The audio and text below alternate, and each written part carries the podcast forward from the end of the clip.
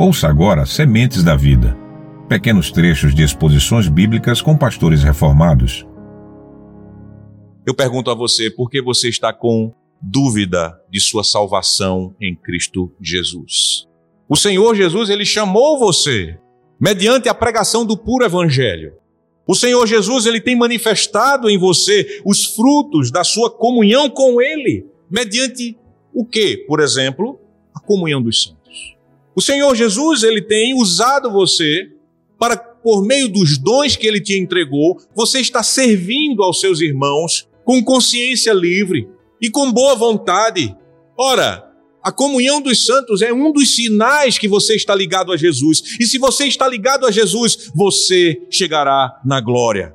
O Senhor Jesus, ele dá a você os sinais e selos da sua aliança. O Senhor ele usa o batismo para dizer: Eu te adotei.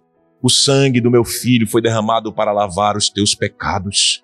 O Espírito foi te dado para que você seja renovado à imagem minha. O Senhor te dá a ceia do Senhor para fortalecer a tua fé no sacrifício de Jesus e para te unir mais e mais com Ele em seu corpo.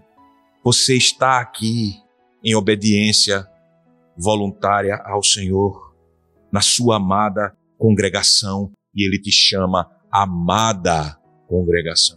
Ora, meus irmãos, o que tem feito você temer o inferno se você está em Cristo? Será que são suas fraquezas que você nota em seu dia a dia? Saiba que a sua salvação não está edificada em sua força. A sua salvação está edificada somente naquele que é o Criador da igreja, Jesus Cristo. A palavra de Jesus é: o inferno não prevalecerá contra você, que é parte da minha igreja amada. Agora, isso não significa que você deve viver uma vida de relaxamento espiritual, não. Você deve lutar contra as suas fraquezas, sim. Você deve lutar contra os seus pecados que estão te assediando, sim. Você deve lutar contra o mundo, lutar contra o diabo. Agora, você lutará na certeza que as portas do inferno não prevalecerão contra você porque não prevalecerão contra a igreja. A cidadela do inferno será saqueada, como tem sido saqueada pelo Senhor. Você estava no inferno, mas Jesus Cristo, ele arrombou com um pontapé essa grande porta da cidadela infernal, e ele entrou, e ele foi lá no calabouço do inferno, e ele te trouxe para a vida. E ele fez isso com você. E ele pode fazer isso com o seu esposo descrente, com a sua esposa descrente, com o seu filho rebelde e apóstata porque as portas do inferno não prevalecerão contra a igreja.